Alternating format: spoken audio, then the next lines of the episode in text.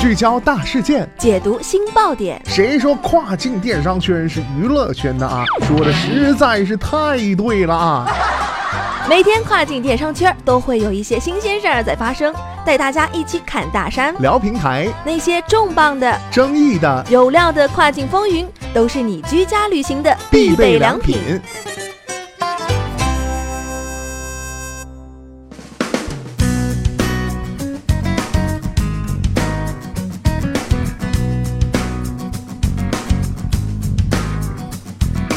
Hello，大家好，欢迎大家收听雨果电台跨境风云，我是大熊。每一个成功的亚马逊大卖啊，都是非常的不容易的啊，每天都需要为各种的事情来操心。旺季前忙着备货做推广，优化产品，操心物流问题。好不容易啊，这个黑五网一旺季大卖了，还不能松懈休息，因为大量的这个售后问题需要处理啊。这部黑五网一刚过去大卖之后，随之而来的，那么就是这个差评的问题了啊。一方面啊，可能是由于网购的特殊购买场景，许多人冲着优惠买的产品，可能与想象中的不一样。另外一方面啊，产品的这个描述与现实的质量存在一定的误差等等。所以啊，旺季大卖之后，最令卖家头疼的问题莫过于差评。亚马逊遭遇差评怎么办？我们首先要了解一下买家留下差评的主要原因是什么。那么今天咱们的跨境风云啊，为大家来梳理到正确处理差评的方法。那么下面的时间，咱们就一起来了解一下。亚马逊出现差评的原因主要有以下几点啊。首先我们来关注到的第一点是产品图片描述与实际不符。产品图片描述与实际不符是大多数卖家留差评的主要原因啊。买家购买了你的产品，满怀期待了好几天，收到这个货啊，本来心情是激动与欣喜的，但是打开包装却发现产品和图片上的这个描述不一样，一种欺骗的感觉就油然而生，自然啊就会留给你差评，以示这个泄愤了啊。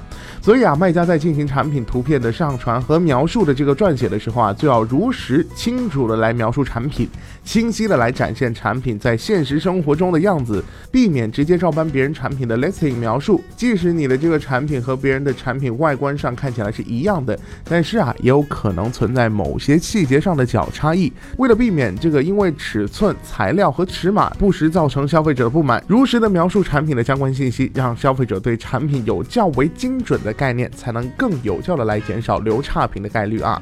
再来关注到的是第二点，产品的包装破损。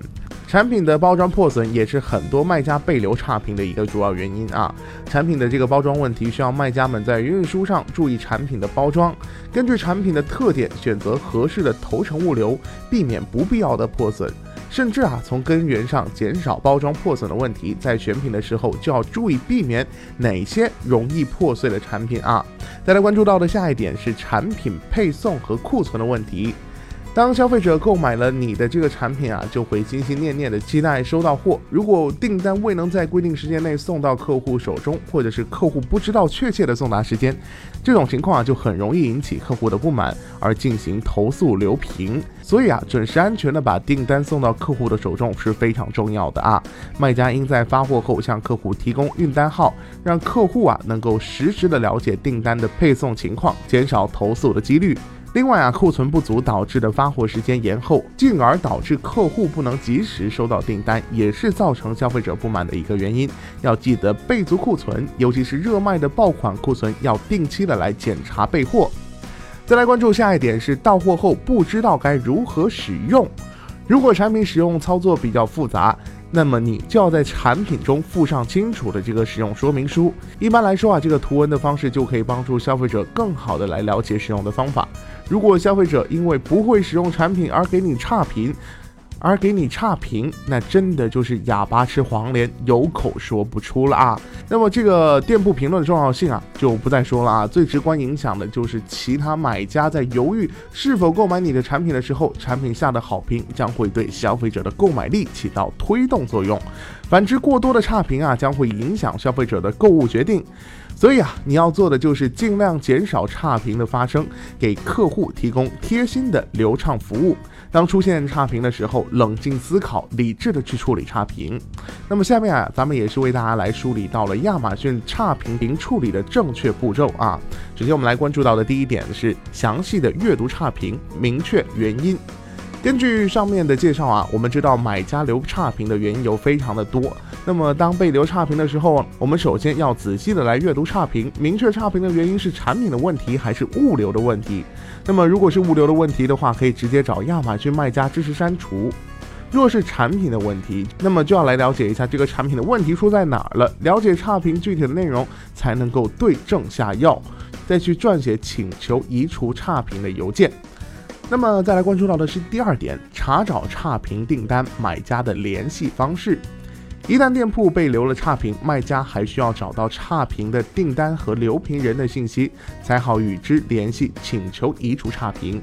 亚马逊一再屏蔽买家的信息，试图阻止卖家通过买家信息操纵评论。